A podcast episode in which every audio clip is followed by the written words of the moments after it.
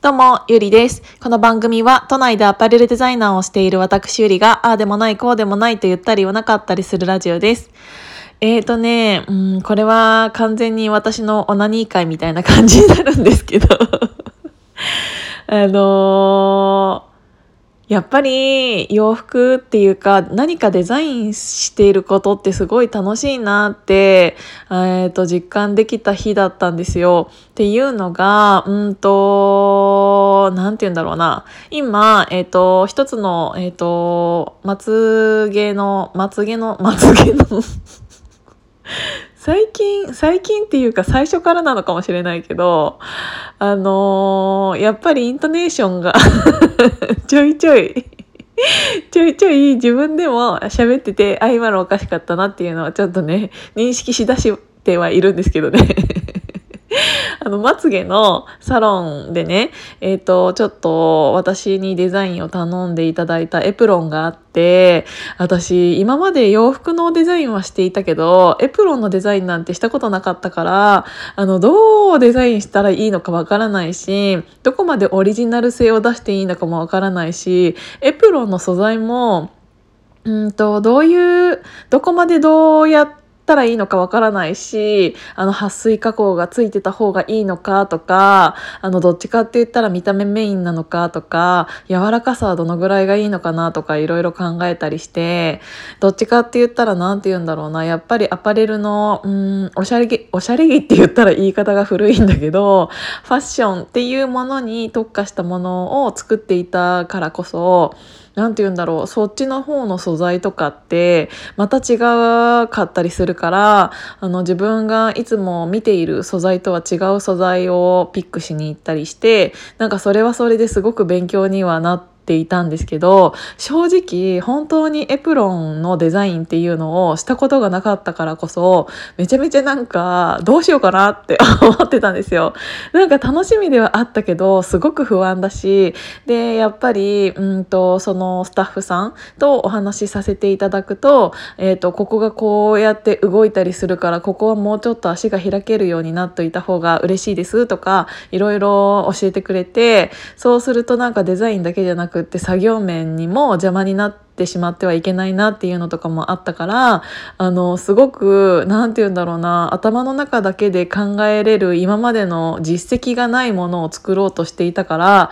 すごく不安だったんですけど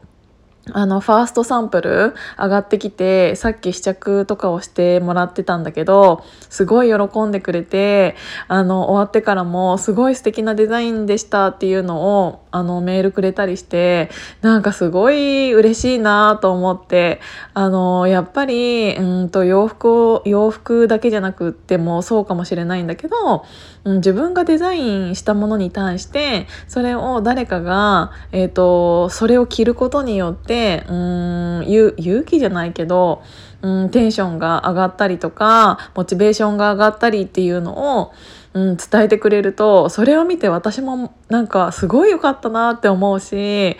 なんかねすごい嬉しいなって思いました。であの自分のブランドのリピっていうのがあるんですけど去年の8月に、えーと、初めてうん立ち上げたブランドだったんだけどそのブランドの今 SS のデザインもうんといろいろああでもないこうでもないって言いながら デザインをしている最中なんだけど、えーと、私の洋服気に入ってくれてると子とかにサンプルが上がったものを写メ送って何、て言うんだろう。私が試着したものを写真を送ったりしてなんかいろいろね、うん、相談したりしてたんだけど。もうすごい待ってくれてて。もうなんなら私のそのリピの服に合う小物まで先に買っちゃってくれてて。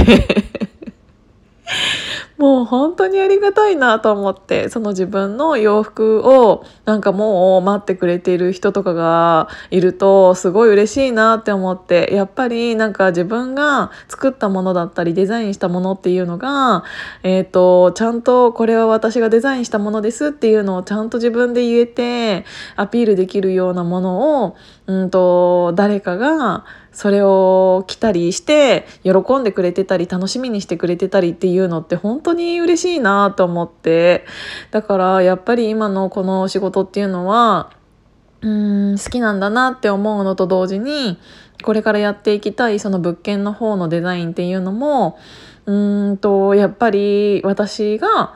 うーんプロデュースじゃないけど何て言うんだろうな私のセンスが加わったそのリノベーションだったりっていうものに住んでくださる方がもし見つかった時にそこでその人の生活がスタートするってなったらそれはそれでまたすごく感慨深いものがあると思うからやっぱりそういう、うん、何か自分のデザインとか自分のセンスとかを褒められることだったりとかうんとそれを喜んでもらえることってこんなに嬉しいんだなっていうのを改めて実感したよっていうお話でした。だから自分が作ったものに対してそういう、えーと、コメントをいただくとまた、えーと、時時差でね